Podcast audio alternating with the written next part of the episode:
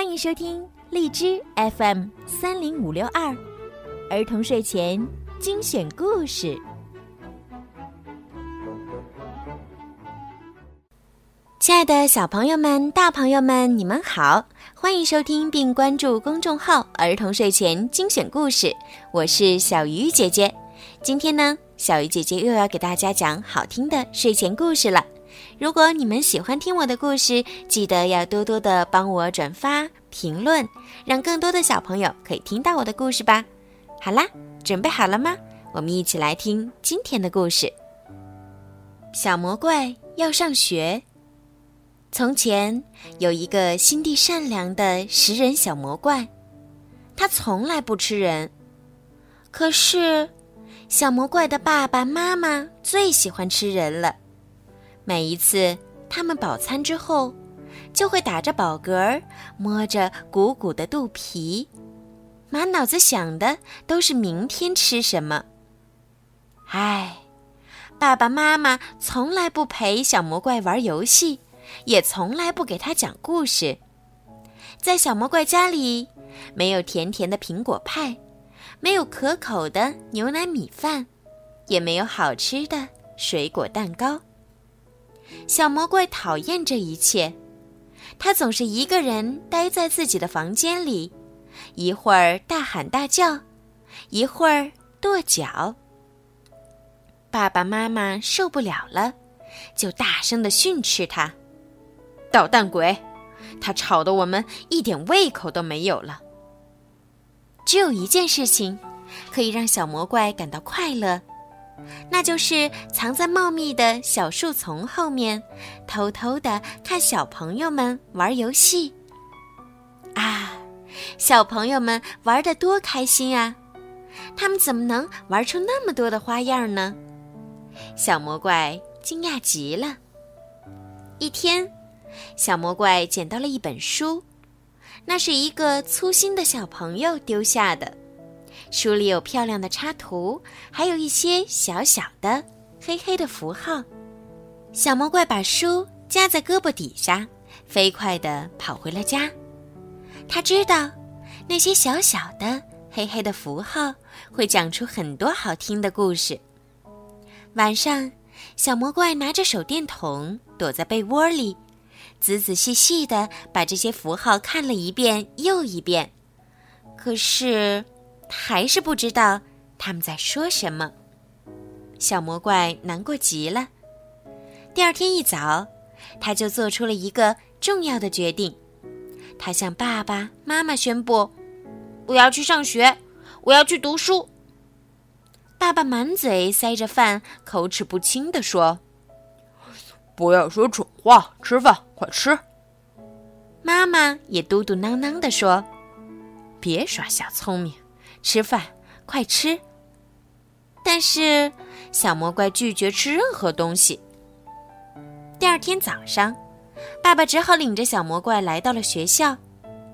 爸爸威胁老师说：“快教这个小笨蛋读书写字，不然我就把你们全吃掉。”小魔怪很不喜欢爸爸这样，他走到教室的最后一排坐了下来，决心好好念书。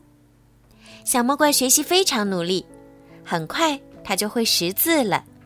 接着，他开始念一个一个的句子，最后他可以把整本书念下来了。他变得很快乐，不再大喊大叫，不再叹息，也不再跺脚取闹了。爸爸妈妈对这一切感到很奇怪。一天晚上，爸爸妈妈没有像往常一样大吃大喝，他们把耳朵贴在小魔怪的房门上，听见小魔怪正在里面高声地读着一本故事书。爸爸妈妈听着听着就被故事吸引住了。故事结束时，他们突然大声地鼓起掌来。他们的掌声太热烈了，把小魔怪吓了一大跳。他惊讶地打开了门，“真好听，真好听！”爸爸大声地说，“再讲一个，再讲一个！”妈妈急切地请求。小魔怪非常高兴地答应了。他接着又读了三个故事。后来，他觉得有些累了，站起来对爸爸妈妈说：“今天已经很晚了，明晚我再接着给你们念吧。”接下来的晚上，小魔怪放学一回到家，还来不及放下书包，爸爸妈妈就拉着他的袖子，让他再讲一个故事。随着故事情节的起伏，他们一会儿大笑，一会儿哭泣。有时甚至害怕的浑身发抖。一天晚上，小魔怪给爸爸妈妈读了一本教大家怎样做出好吃的饭菜的书，当然，里面没有煮小孩子的方法。从这天开始，小魔怪放学回到家里，迎接他的都是美味的苹果派、香甜的牛奶米饭。甚至还有让人口水直流的水果蛋糕，哈哈！小魔怪终于可以美美的吃个够了。每天，小魔怪都可以享受美味的饭菜，他觉得好幸福啊！他决定，在他生日那天，要邀请所有的小伙伴到家里来做客。不过，他忘记了。他的爸爸妈妈可都是爱吃人的大魔怪呀！当他为小伙伴们打开门的那一瞬间，他才忽然想起来。可是，安安、奥奥、萌萌、赫赫他们都来了，小魔怪害怕极了。整个下午，小伙伴们都玩疯了。他们一起跳舞，一起唱歌，一起放声大笑，一起打打闹闹。